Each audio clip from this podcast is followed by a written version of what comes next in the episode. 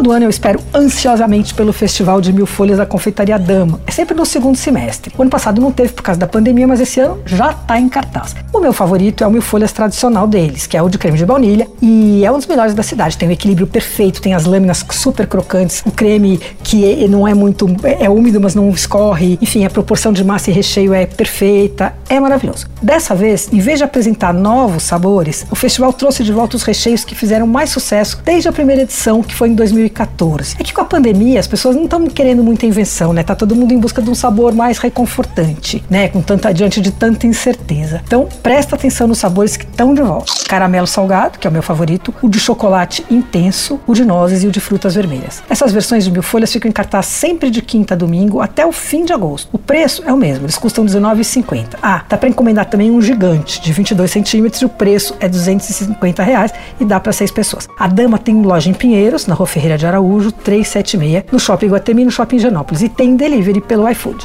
Você ouviu Por Aí. Dicas para comer bem com Patrícia Ferraz.